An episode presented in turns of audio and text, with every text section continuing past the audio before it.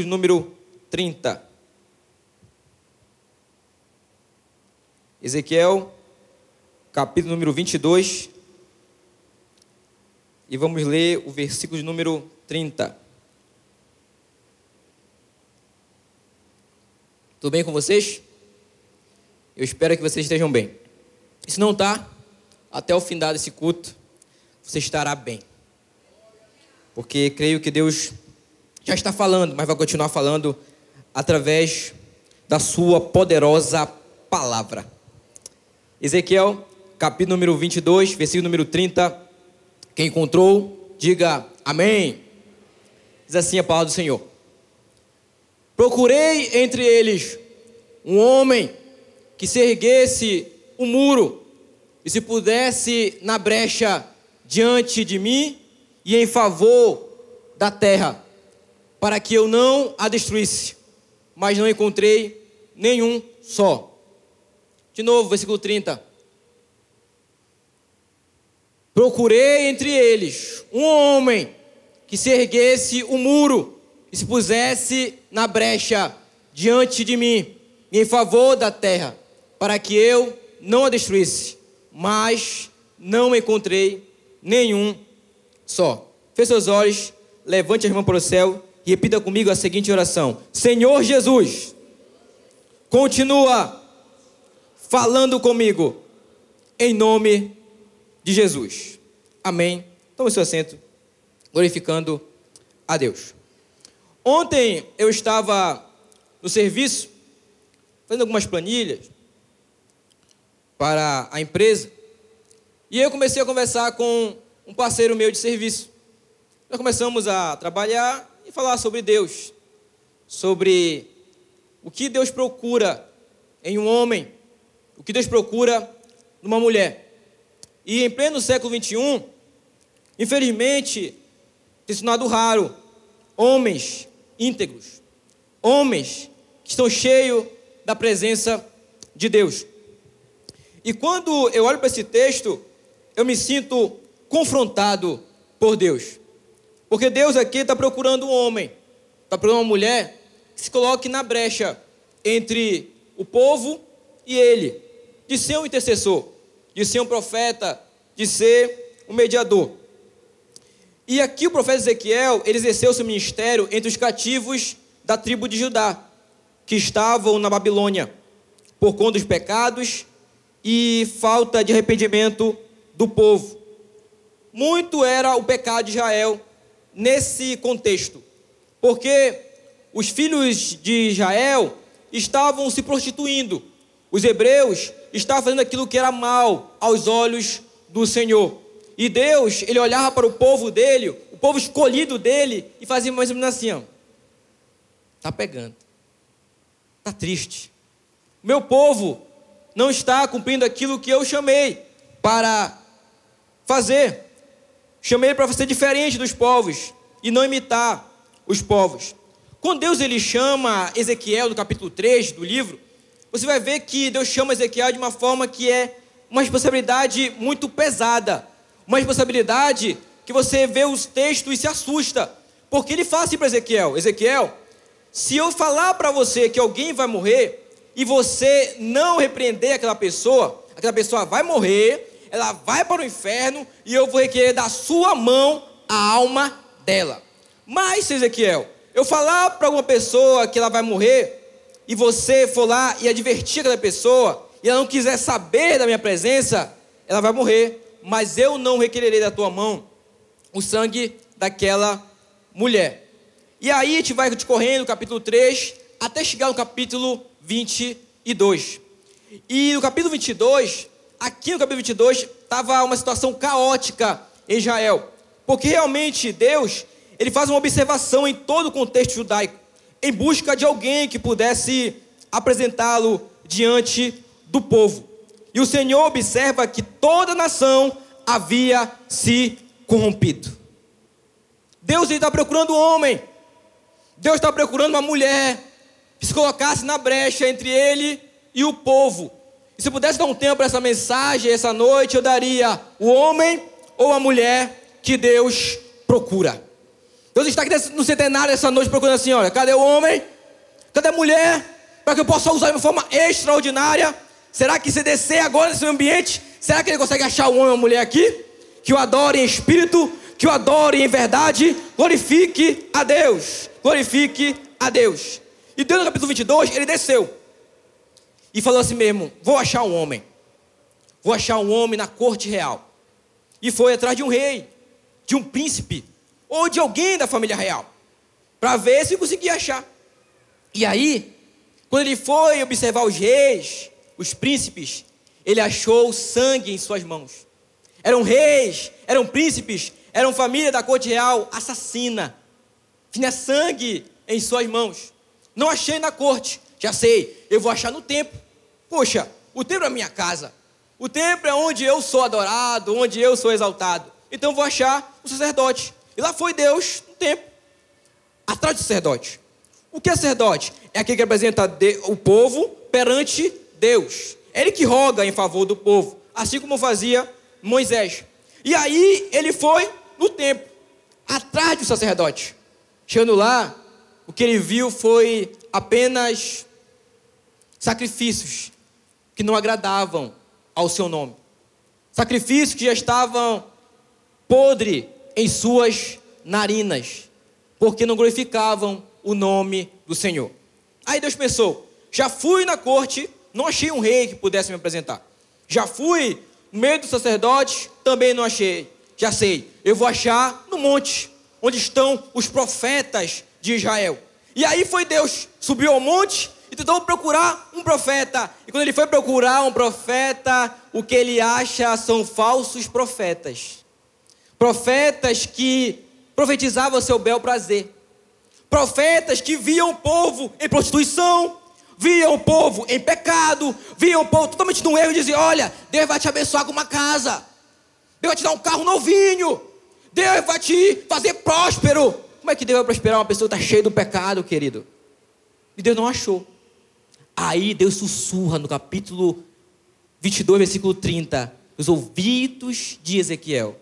Puxa, Ezequiel, eu procurei um homem que se pusesse na brecha entre mim e o povo, entre o povo e eu. E eu não achei nenhum. Isso é uma tragédia, querido. É uma tragédia. É muito triste quando Deus olha para o seu povo e não consegue achar alguém que ele possa usar. Isso é muito triste. E sabe o que é mais incrível? É que existe uma diferença entre o povo de Israel, o povo de Judá daquela época e nós. Sabe por quê? Porque naquela época, naquela aliança, naquela dispensação, o Espírito Santo de Deus, ele vinha sobre os sacerdotes, sobre o profeta, sobre o povo, sobre Deus, e depois ia embora. Já na nossa época é diferente. Sabe onde o Espírito Santo está? Ele não está ali, ele não está aqui, ele não está ali, ele está dentro de nós, porque nós somos templo e morada do Espírito Santo de Deus. Ele está aqui. Eu sinto ele aqui. Eu sei que você sente também ele aí, no seu lugar. Ele está aqui. Essa é a diferença. E Deus procura homens e mulheres aqui nessa noite. Em 1 Samuel capítulo 17, Golias se levanta e começa a profanar o Senhor e começa a querer desdenhar do povo de Israel. E o que ele cumpre? Ele fala o seguinte: Eis que procuro um homem que possa me enfrentar. Golias não estava atrás de uma nação, querido, ele estava atrás de um homem. E quando todos os soldados de Israel ficaram frouxos, ficaram cabisbaixos, nossa, ele é muito grande, nossa, nós somos como gafanhoto perante seus olhos. Aí lá vem Davi com a marmita, Davizinho. Quem é esse filisteu imundo que está indo contra o povo de Deus? Aí Davi foi com a sua pedrinha, pum, cabeça do gigante. E ele caiu. O menino, o homem, quando eu olho para a história, eu consigo ver Charles Haddon Spurgeon, o príncipe dos pregadores. Ele estava pregando em Chicago, pregando de uma forma excelente, pregando de uma forma extraordinária. E aí, no meio da sua pregação, ele falou, assim, ele falou o seguinte: Olha, Eis que o mundo ainda não viu, o mundo ainda não viu um homem ou mulher que possa ser totalmente usado por ele de uma forma extraordinária. Será que ele consegue achar alguém aqui? E aí ele continuou pregando. Quando ele continuou pregando, saiu um jovem baixinho, feio, bochechudo, se posicionou bem na frente dele, atrapalhou sua pregação e falou: Olha, pastor, Spurgeon, estou aqui. Aqui o que, jovem? O senhor disse que Deus estava atrás de um homem. Pois é, eu sou esse homem. Eu vou, Senhor, eu vou impactar essa geração com a presença de Deus na minha vida. Aí Spurgeon orou por ele. E quem era aquele menino, Tiago? Aquele menino era Dwight Lima Moody. O homem que antes de morrer ganhou mais de um milhão de almas para Jesus. Deus está procurando. Deus está procurando por alguém. Mas que tipo de homem ou mulher Deus procura? Será que Deus procura um galã de cinema? De Hollywood? Não, ele não é diretor de cinema. Será que Deus está eh, procurando uma mulher totalmente estupenda? Não, não, não. Ele não é estilista. O que ele procura é o homem ou uma mulher que se coloque na brecha entre ele e o povo. Entre ele e o povo. Primeira característica: o homem ou a mulher que Deus procura, em primeiro lugar, tem que ser arrependido, como Isaías. Capítulo 6 de Isaías vai dizer que Isaías teve uma visão. E eis que eu vi, no ano que morreu o rei Uzias, o Senhor assentado no alto e sublime trono. E as olas da sua veste enchiam o templo. E o templo era um cheio da sua presença. Ao seu lado tinham serafins, anjos que ardem em fogo, anjos ardentes. E esses serafins tinham seis asas. Com duas, eles cobriam o rosto de Deus, em reverência à santidade de Deus. Com duas asas, eles cobriam os pés de Deus, em reverência à missão da igreja. E com duas, eles voavam. Voavam. Voavam na posição de servir ao Senhor, dizendo e louvando ao Senhor. Kodesh. Kodesh.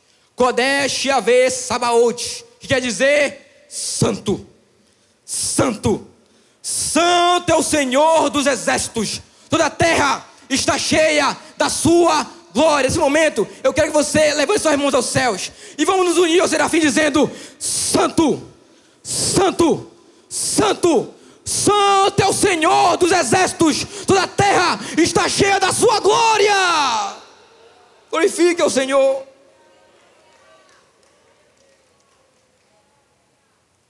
Aleluia! Deus não pode usar um homem que não se arrependa. Sabe por quê?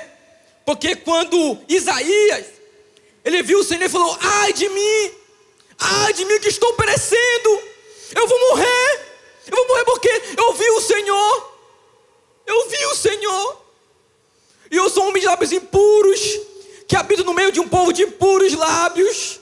Imagina Isaías, meu Deus do céu, eu vou morrer, ai de mim. Ai, ai. E aí, a Bíblia diz que um serafim tirou do trono de Deus uma tenaz com brasas vivas e tocou nos lábios de Isaías e purificou com o fogo do altar os lábios de Isaías. E ali ele foi purificado de seus pecados. E ouviu aquela grande pergunta: A quem enviarei? E quem há de ir por nós? E ele levanta e diz: Eis-me aqui, Senhor, envia-me a mim, envia-me a mim, envia-me a mim, envia-me a mim. Realmente, uma verdade aqui. Deus não espera que você não peque. Deus não espera que você não caia. Deus não espera que você não falhe. Mas Deus espera que você não permaneça no pecado. Isso ele espera. De acordo com a Bíblia, existem dois advogados que trabalham 24 horas em torno do nosso nome. Dois advogados. No capítulo 12 de Apocalipse vai dizer que Satanás está como advogado, tentando nos derrubar perante a presença de Deus. Todo dia ele nos acusa, toda hora nos acusa diante de Deus. Dia e noite, noite e dia. Mas também no capítulo 1, no capítulo 2, versículo 1 de 1 João, vai dizer: Filhinhos, não pequem. Mas caso vocês pequem, vocês têm um paracletos. Vocês têm um advogado fiel que intercede por vocês. E quem é esse advogado fiel? Jesus. Jesus. Jesus. É mais ou menos assim, vamos tentar fazer aqui.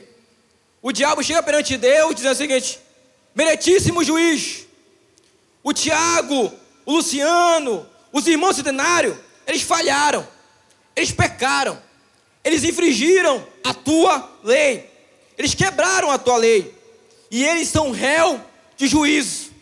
Aí Deus pega a sentença. É, realmente, eles pecaram.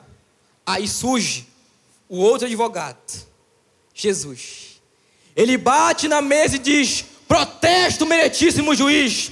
Eis nas minhas mãos as marcas do prego, e no meu lado a marca de, da lança, onde eu derramei sangue para renovar a sua vida e para salvar ele dos seus pecados e da perdição eterna. É advogado fiel é Jesus. E ele procura homens arrependidos, como Isaías. Segundo, Deus procura um homem ou uma mulher quebrantado, com o profeta Jeremias. No capítulo 9, versículo 1 de Jeremias, olha o que ele diz: Ah, quem me dera minha cabeça formasse em águas e os meus olhos em fontes de águas, e eu choraria dia e noite, noite e dia, pelos mortos do meu povo. Deus está à procura de alguém que chore, que derrame suas lágrimas perante a sua presença. No capítulo 9 de Ezequiel, Ezequiel ele tem uma visão. Nessa visão, ele, ele consegue ver o portal, a porta de Jerusalém. Diante desse portal, estão alguns homens que estão armados perante a porta, prontos para matar os israelitas. E a ordem de Deus é: olha, podem matar todos os israelitas. Mas quando aqueles homens vão entrar naquela porta, naquele ali de Jerusalém, aparece um outro homem, o titureiro na mão. O titureiro. E aí Deus fala para os homens: esperem, esse homem vai estar primeiro que vocês. E quem ele encontrar chorando perante o meu altar, eu não matarei. Aquele que chora perante o meu altar, eu não o matarei. Por quê, Tiago? Porque Deus, Ele procura por homens e mulheres que choram que são quebrantados. Homens e mulheres que intercedem pelo seu povo. Deus quer alguém que chore na sua presença. Alguém que derrame a alma. Alguém que perca o sono de madrugada para chorar por uma causa. Você pode não ser um grande pregador, uma grande pregadora. Pode não ser conhecido nem mesmo aqui no centenário. Mas se você chora, Deus te conhece. Quem sabe se você é uma mãe que está chorando por um filho, ou um filho que está, que está chorando pelo seu pai, pelo seu avô, pelo seu parente, ele contempla as tuas lágrimas. Ele sabe onde dói. Deus te conhece. E isso é o que importa. Romanos 12, 15 vai dizer o seguinte: chorai com os que choram. E sabe o que é mais incrível? É o Salmo 51, verso 17. Quando o salmista fala: Deus não resiste a um coração contrito e quebrantado. Coração contrito e quebrantado aqui vai muito mais além de louvar, de cantar, de pregar. No original aqui, o original é a expressão cá, é se esmiuçar, é se fazer pó perante a presença de Deus, reconhecendo o seu senhorio. É a seriedade tua para com o teu Deus, para com o teu Criador. Quero compartilhar com vocês um acontecimento, um testemunho. A minha mãe, a minha mãe, é, ela é incrível. Ela tem um coração desse, desse tamanho aqui. E a minha mãe, depois que ela perdeu a minha irmã, ela entrou numa depressão pós-parto. E ficou 12 anos com depressão. Eu nunca me esquecer que quando eu ia para a escola, no ensino fundamental, eu passava pela mochilinha, ia para casa, ia para a escola. E aí, quando eu ia para a escola, eu só ouvia os meninos da rua dizendo: Fala, filho da doida! Fala, filho da retardada! Por quê, Tiago? Porque às vezes a minha mãe, ela em uma crise depressiva, ela ela às vezes saía a ver seminua na rua, gritando. Aí diziam que, que ela era retardada. Mas aí eu não ligava muito. Teve uma vez, teve uma vez, tinha oito anos de idade. Nós fomos todos para o culto, eu, meu irmão, a mãe. E aí, no meio do culto, a minha mãe cai. Cai e começa a gritar na igreja gritando a dor da alma. Depressão é, é, é uma doença na alma. Uma doença na alma. Gritando, gritando, gritando. E aí os irmãos dizendo: Nossa, é demônio! E está endemoniada. Meu querido, depressão não é demônio. Não é. O ser humano ele é um ser tricotômico. Ele é corpo, alma e espírito. E quando há o conflito aqui entre o espírito, aqui a carne, aqui tem a alma. E a alma fica doente. E aí gera a depressão. Aí gera. Não é demônio. E a minha mãe, ela caiu na igreja. Nunca vou esquecer, com oito anos, eu fui lá e falei: Deus, cura minha mãe. Cura porque eu já não estou aguentando mais. Eu sei que o Senhor pode curar. E fui clamando, e chorando, clamando pela vida da minha mãe. E aí, você me pergunta hoje, Tiago, onde está a tua mãe? Minha mãe está lá em Barcarena, nesse momento, com o joelho no pó, orando por mim.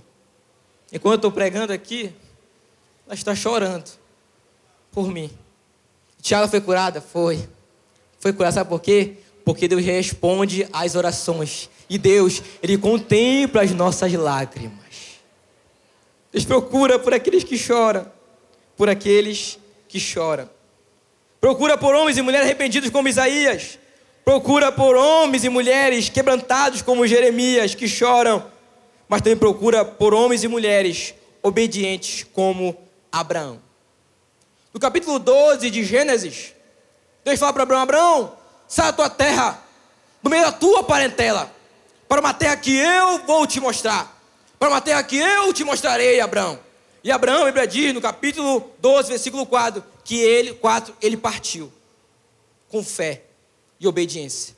E aqui aprendemos que fé não é um sentimento, fé não é um pensamento, fé é uma atitude gerada pela obediência. Você dá o primeiro passo, é como se o teu alvo fosse ali naquela caixa, mas você fica paralisado, porque você pensa que é impossível. Deus fala: olha, você vai alcançar aquela caixa, mas você dá o primeiro passo. Você, quando você dá o primeiro passo, Deus vai te empurrando, te empurrando, te empurrando, até a promessa, até a vitória, até o alvo, até a conquista, e você alcança o alvo. Isso é fé, isso é obediência. O que Deus procura não são cristãos de sacrifícios, querido. O que Deus procura são cristãos de obediência. Sabe o que eu descobri quando eu estava pastoreando a oração do meu dia? Eu descobri a maior campanha de todos os tempos. A maior campanha. Se você fizer essa campanha, você prosperará em tudo. Em tudo. E qual é, Tiago, a campanha? É a campanha da obediência. É por isso que Samuel fala para Saul: Saul, é muito melhor, Saul. É muito superior. É melhor obedecer do que sacrificar. Ah, eu recebi essa bênção porque eu paguei o preço, porque eu orei tantos dias, porque eu jejuei. Não, querido, o maior preço já foi pago na cruz do Calvário. O que Deus ele espera de mim e de você é obediência. Obediência e obediência. Tiago, é difícil obedecer? É, é difícil, mas é possível quando você está conectado com a palavra, com a palavra, com a palavra. Aleluia! Glória a Deus. Quarto, Deus procura homens e mulheres restaurados, como Pedro. Oh, esse amigo de Deus chamado Pedro. Não funciona maquiar sua vida espiritual e se apresentar como se fosse tudo teatro. A vida cristã não pode ser movida de apresentação, de hipocrisia, como o carro velho. Você reforma toda a chaparia, deixa ele um trinco, mas não troca o motor. Está velho. Eu posso até enganar você com a minha aparência, mas não posso enganar aquele que conhece e sonda os corações.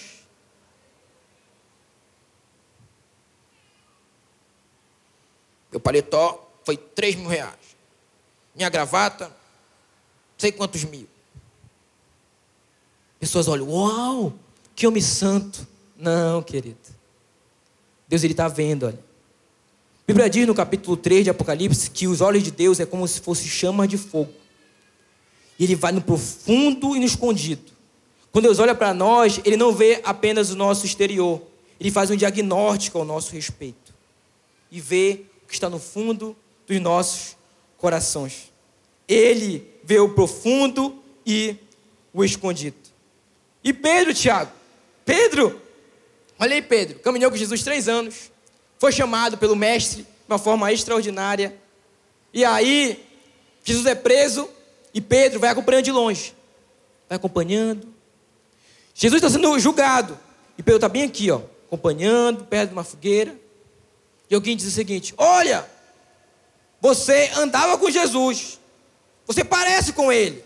Não, eu? Eu não. Nem conheço esse tal de Nazareno, esse tal de Jesus. Não sei quem é, não. Aí Jesus continuou sendo julgado. E Pedro foi para o vestuário. E ali uma mulher chegou com Pedro e falou: Olha, você parece com ele. Você não é discípulo dele? Não, não, você não, não sou não, não sou não. Sou discípulo de Jesus, não. Aí a mulher fala: a, a tua fala te condena. Você parece muito com ele. E aí Lucas vai dizer que outro de novo interrogou Pedro: Olha, Pedro, você parece Jesus. Você parece seguidor dele. Olha, acho que você é discípulo dele. Aí ele fala: Não, nem o conheço. Aí Lucas é bem enfático ao dizer que quando ele pegou pela terceira vez, Jesus olha para Pedro. Com aquele olhar: Eu te disse que você iria me negar. Achei que aquele olhar quebrou Pedro. Totalmente. E o que foi que Pedro foi fazer? Ele foi chorar. Amargamente. Foi chorar. Jesus, ele morreu. Mas também ressuscitou ao terceiro dia. E mandou avisar os apóstolos, no capítulo 16. Maria vê Jesus e ela diz: Raboni, Raboni, mestre, meu bom mestre, eu estou te vendo. E foi tocar, não, Maria, não me toque. Avise meus apóstolos que eu ressuscitei. E avise a Pedro. E aí vai, foi Jesus, lá perante, na beira do mar da Galileia, comeu um pouco de, de peixe com mel. E aí Pedro ficou todo desconfiado. Quando ele se desapercebeu, foi lá pegar um pouquinho de peixe. E aí Jesus olhou para ele e falou: Pedro, ele falou: O que, Jesus? Tu me amas? E ele falou: Jesus, eu te amo. No original, eu gosto de ti. Eu te amo o amor filéu ou filéó. Gostar.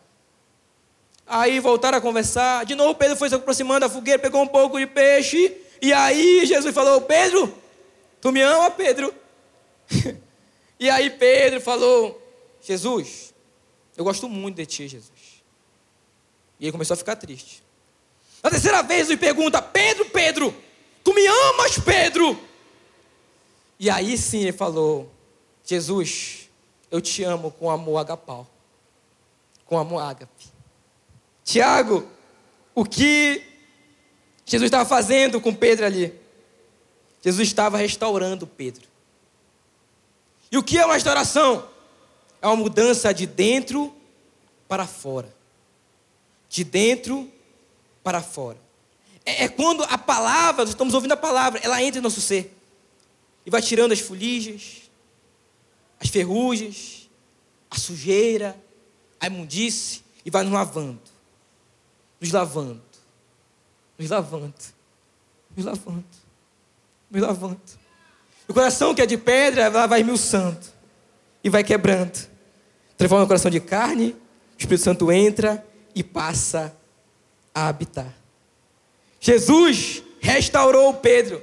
É por isso no capítulo 3 de Atos, olha a pregação de Pedro: arrependei-vos, porque é chegado tempo de refrigério, tempo de renovo, tempo de restauração, restauração de dentro para fora, de dentro para fora. Deus quer restaurar a tua vida aqui nessa noite, querido.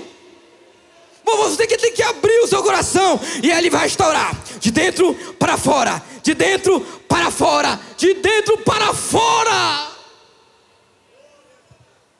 Ele é o mais interessado em te salvar aqui nessa noite, em te usar.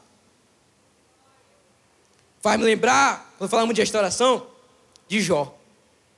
Jó, homem íntegro, homem fora de série, patriarca Jó. Aí, no capítulo 1, é, é incrível porque é um homem fora de série, é outro patamar. Aí o Satanás toca no jumento de Jó, matam todos. Depois ele toca nas ovelhas, toca no gado de Jó, toca nas vacas, mata todos. Toda a sua indústria, tudo por água abaixo. Mas aí Jó já estava um pouco triste, um pouco quebrantado. E aí vem um servo, dizendo o seguinte: Jó, Jó, os teus filhos estavam indo numa casa, Jó. E veio um grande redemoinho, destruiu aquela casa. E todos os filhos os teus filhos morreram. Você perder uma casa é uma coisa.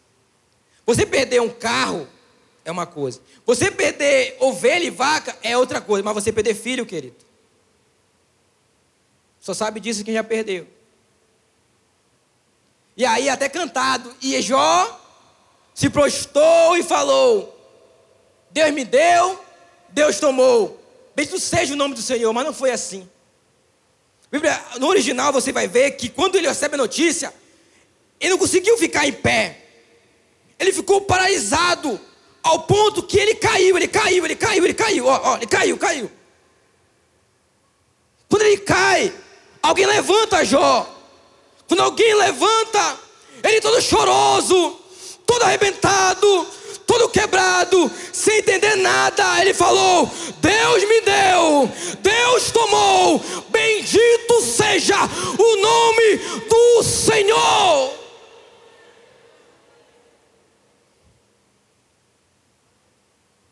Capítulo 6 de Jó. Chega um amigo dele, chamado Elifaz ou Elifas, fala: Jó, tive um sonho contigo, Jó. E esse sonho parecia um vulto, algo muito horrível se aproximando. E quem era esse vulto? Era o anjo da morte, Jó. E aí Jó fala: É, você viu isso? Pois é.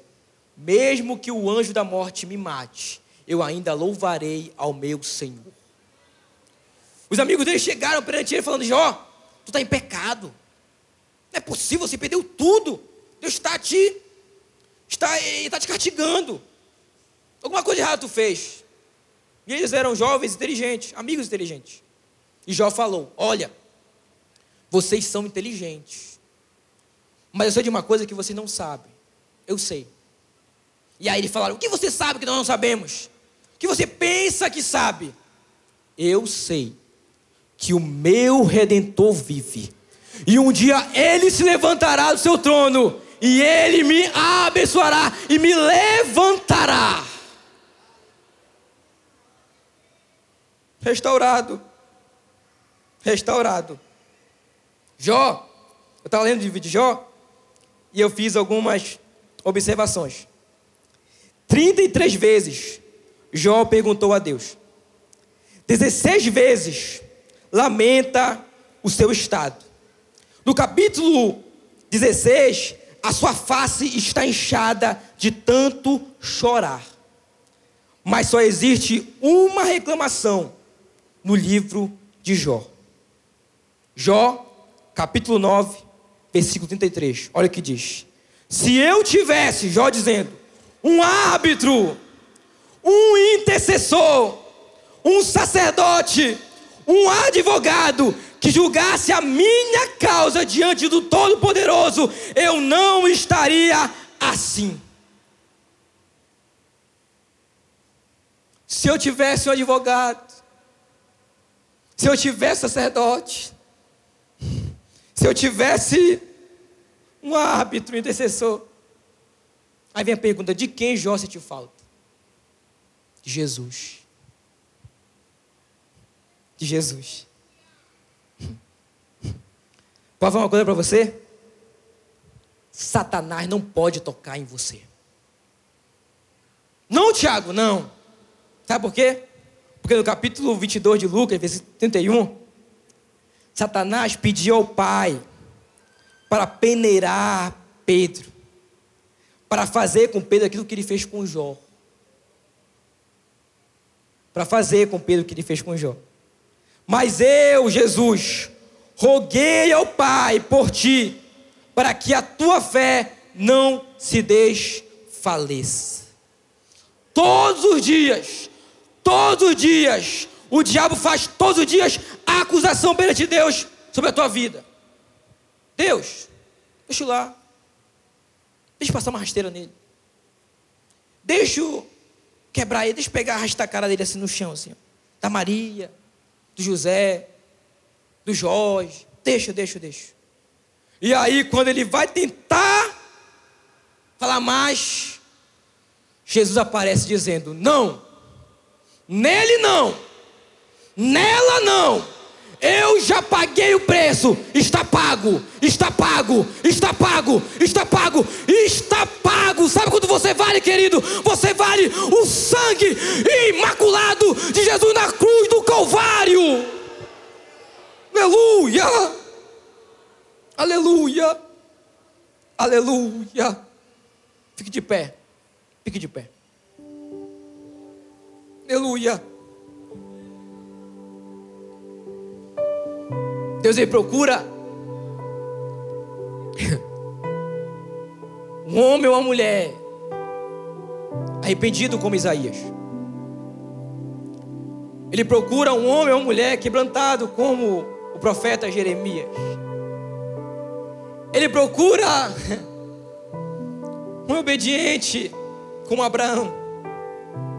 Também procura um homem restaurado como Pedro. Por último, sabe o que Deus procura? Deus procura um homem ou mulher que adore como Davi. Davi, ele é o único homem na Bíblia que consegue desvendar como a adoração é no céu. Prova isso, Tiago.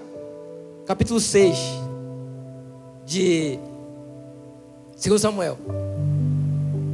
A Bíblia diz que Davi ele faz um tabernáculo com cinco panos na frente, no lado, do outro lado, atrás em cima. E bem no meio coloca a arca da aliança. A arca da aliança.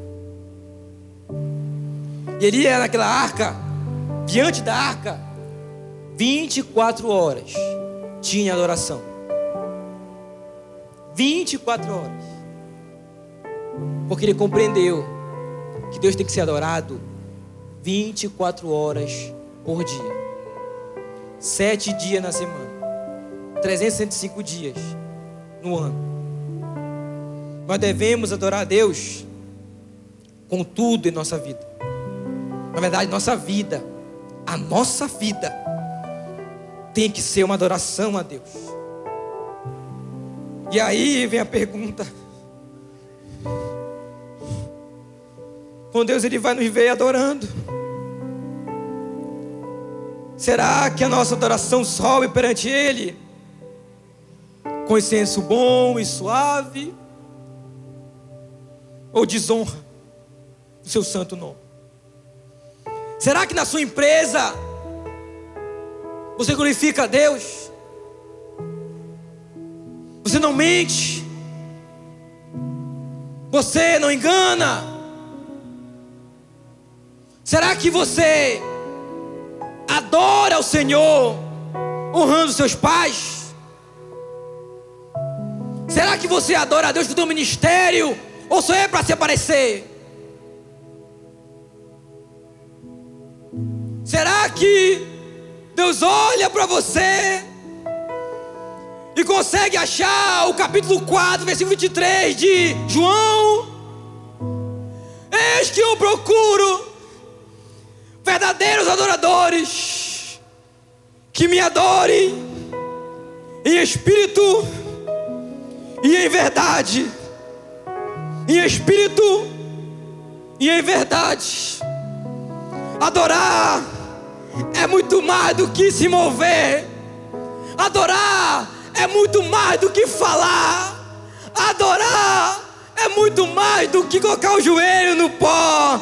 Adorar é prosqueneus, é se esmiuçar perante a face do Senhor, é conhecer o quão pequeno nós somos e quão digno Ele é de ser adorado, adorado, adorado, adorado, Ravana.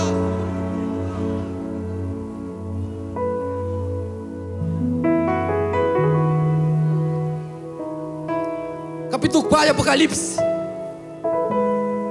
João, ele tem uma visão ali de Pátimos. E eis que ele vê um grande trono. E diante desse trono existem quatro seres viventes. E esses seres viventes estão dizendo perante o trono: Digno é o Senhor de ser adorado. Toda honra, toda glória seja dada ao Senhor. Depois que eles cessam de falar, a Bíblia diz que os 24 anciãos, eles deixam o seu trono, pegam a sua coroa, jogam no chão, dizendo: Santo, Santo, Santo é o Senhor dos exércitos, toda a terra está cheia da sua glória. Quando eles deixam de adorar, vem milhares e milhares de anjos e começam a dizer: glória, honra e louvor. Santo, santo, santo é o Senhor de ser adorado. E aí um grande coral dos céus e da terra e debaixo da terra começam a dizer: Santo, Santo, Santo é o Senhor, que é digno de ser adorado, é digno de ser honrado, que é digno de estar entronizado.